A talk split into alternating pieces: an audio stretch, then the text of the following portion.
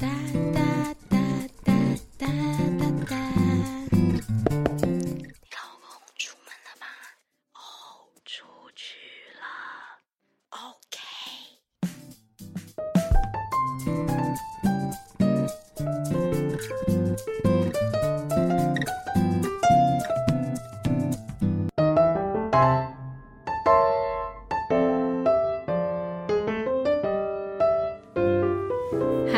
各位亲爱的朋友们，老公不在家，我是 Angel。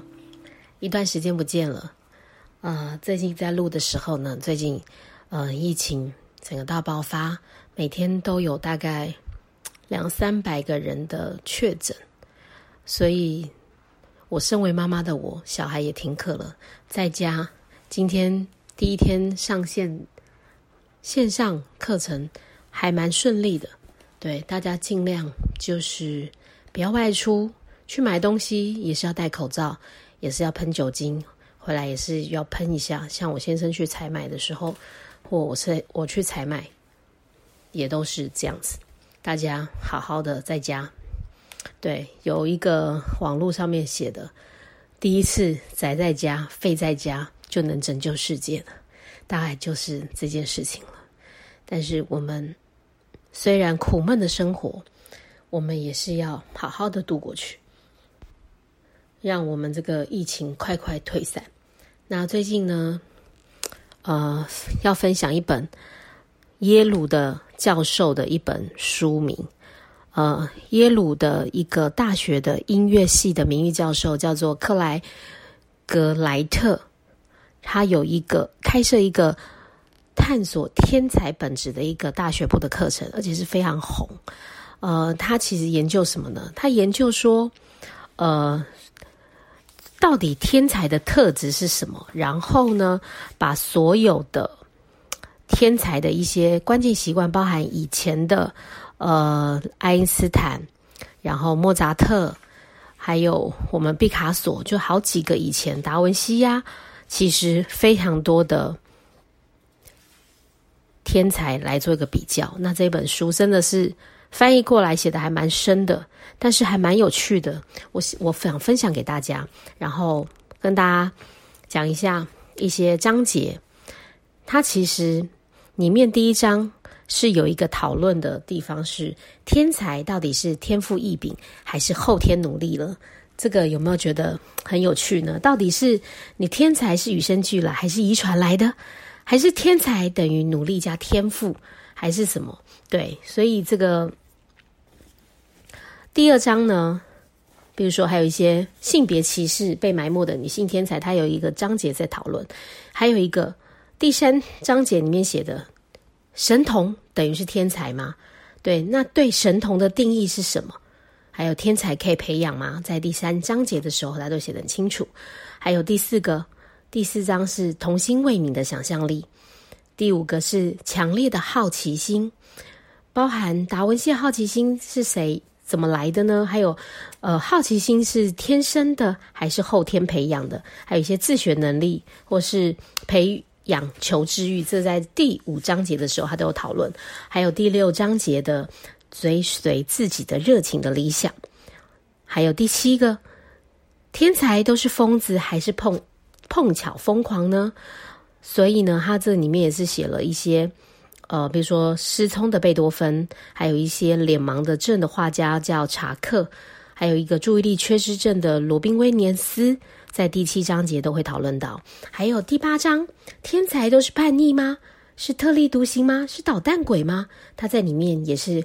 呃，针对第八章节在写，还有第九章永不自我的局限，比如说里面他分享到了女神卡卡，还有贾伯斯啊，沃兹尼克，还有莫扎特，还有爱迪生、达尔文，他在第九章节都会叙述到，还有第十章的逆向思考，他也讲了一些呃历届的天才，比如达文西啦、莎士比亚啦、爱因斯坦。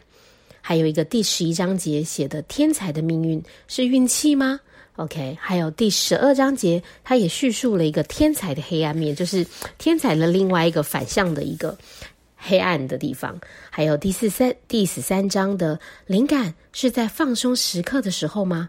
还有第一个第十四章节他所讲到的惊人的专注力、过目不忘的记忆力，还有训练脑力，还有最后的结语，打打破对天才的迷思。还有迷思一、迷思二跟迷思三，还有迷思四。而且啊，它其实最后面的结语，我们 打破对天才的迷思，它其实 又写到一个，我真的觉得，唉，我们怎么去自己去教自己的小孩呢？因为他说，其实那些对西方文化会造成影响力的天才，其实都是不守规矩、打破规范的人。Oh my god！看到了这一句是怎么样？而且在这个教授克雷格下了一个明确的一个定义：什么是天才？天才是具有非凡影响能力的人，原创作品或独到见解，改变社会，造成跨文化、跨时代影响。这就是他们对天才的定义。就像以前亚马逊网络书店之前的那个老板，他就是观察到了网络流量。比以前前一年增加了两千三百倍，因为他在纽约一家量化对冲基金公司工作的时候发现的。他也意识到开车到不同店家逐一购买商品是很没效率的购物方式，所以亚马逊书店就这样开始，从贩售书籍开始，到现在是全球最大的电子商务市场，销售几乎所有能够想到的商品。所以，事实证明，生活中唯一绝对的事情是变化，而他就是一个天才，看到了变化的契机。然后，我所要再特别讲的是，莫扎特这个神童，是他在十岁的时候，他真的已经独立的写了近百部呃这类的曲子，包含四十部的钢琴作品，十六首的小提琴奏鸣曲跟。至少三部的交响曲，而且在他尚未成年的时候，他创了一部旷世杰作，叫做《庄严弥撒曲》。呃，对，就是一个维也纳的皇后玛利亚委托他写的一首作品。而且这个很尴尬的一件事情是，所有很有名的人有导师吗？爱因斯坦没有导师，因为他在里面有写到。他贬低他的老师，而且他们老师也污蔑他、蔑视他。当他二十一岁大学毕业的时候，他早就已经激怒了所有的教授，没有人愿意给他写推荐信。他因此失业长达四年。毕卡索有导师吗？有，这个导师呢是砍掉鸽子的脚，帮他们粘在墙上，要年轻的毕卡索画下他们，借此磨练技艺。天哪！然后毕卡索的父亲。也是负面的导师。十七岁左右，他觉得丢脸的毕卡索开始在画作上只裁母亲的姓氏，不用父亲的，你就知道。所以呢，基本上这些人都是先天感觉都很不 OK 的。包含莫查特，其实在二十二岁的时候，在巴黎极度的悲惨，孤单一人，身无分文，没有工作，没有女朋友，又失去母亲，只有老爱斥责他的父亲。所以，事实证明，莫扎特在巨大失败正是他生命中关键时刻。他学会了不再依靠别人的话，而多加利用自己至高无上的天赋。他体会了少了爸爸这些其他人不断耳提面命的训诫跟认可，人生还是可以继续下去的。最重要是，他经历了一次突如其来、深刻的丧母之痛，所以加速了他对音乐的情感的深度。所以呢，接着在最后面，我要跟大家分享了这一首音乐，就是莫扎特唯一一首用凄凉的一小调创作的一首乐曲，就是 K 三零四小提琴奏鸣曲。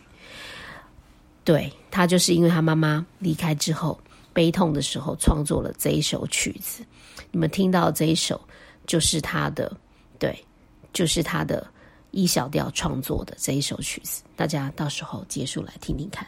这一首这本里面呢，写了非常多探讨天才跟神童的一些东西。天才可以培养吗？天才是先天的呢，还是后天的？